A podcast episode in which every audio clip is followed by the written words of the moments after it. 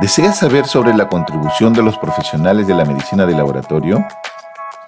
En esta segunda temporada de mi podcast, en 2022, conocerás más de la importancia de las pruebas de laboratorio y cómo impactan en tu salud.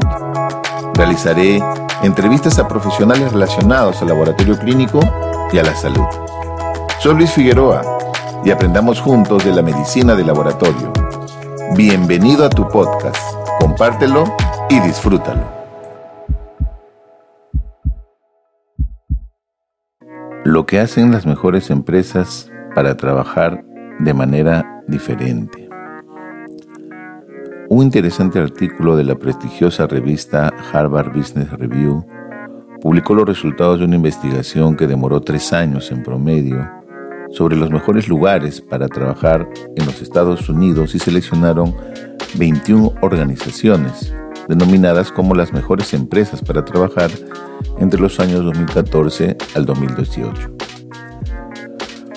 Los autores visitaron cada una de las empresas, entrevistaron a los ejecutivos, se reunieron con los responsables de las oficinas de recursos humanos, realizaron reuniones con empleados y recorrieron sus instalaciones.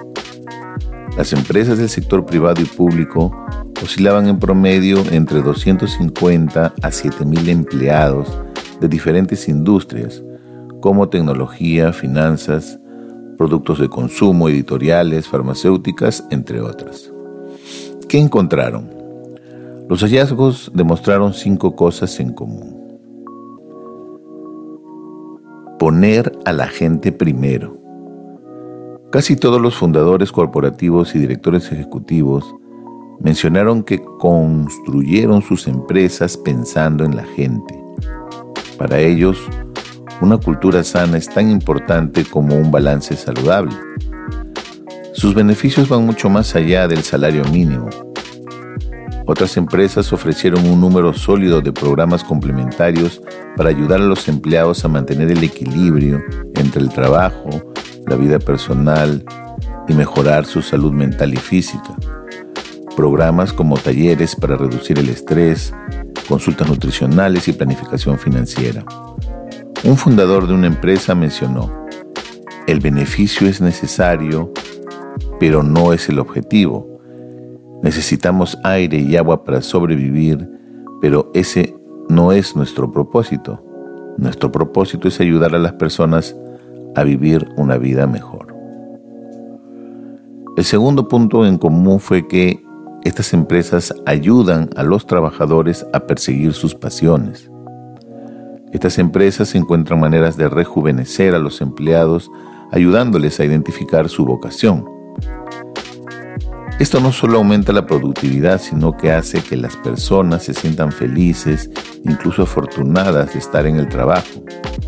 Otras empresas encuentran maneras de despertar las pasiones a través de programas especiales, estas organizaciones animan a las personas a autoexaminar sus intereses y encontrar en lo que realmente sobresalen. La forma más segura de mejorar el rendimiento es dar a la gente algo que les gusta hacer.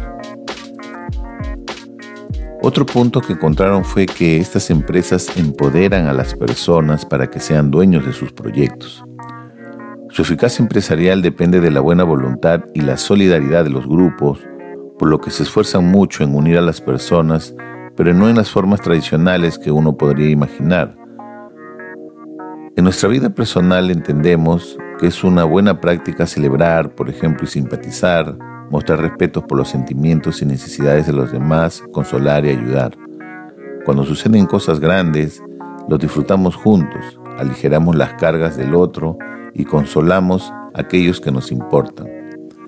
Al igual que las buenas familias, las buenas organizaciones tienen la misma responsabilidad. Si quieren crear un verdadero sentido de comunidad entre sus equipos, también necesitan crear experiencias compartidas. Fomentan la autenticidad. Estas empresas quieren que sus empleados piensen y actúen como propietarios. Permitirles controlar aspectos de su trabajo es la clave para lograrlo empleados que tienen el poder de reorganizar, modificar y mejorar sus asignaciones sienten posesión sobre ellos. Y una vez que esto sucede, sus mentes comienzan a cambiar. En lugar de centrarse en lo que no se puede hacer, se preocupan por lo que puede. Como resultado, son más fáciles de creer, innovar y empujar a sus empresas hacia adelante. Los gerentes deben aceptar que las personas pueden fallar.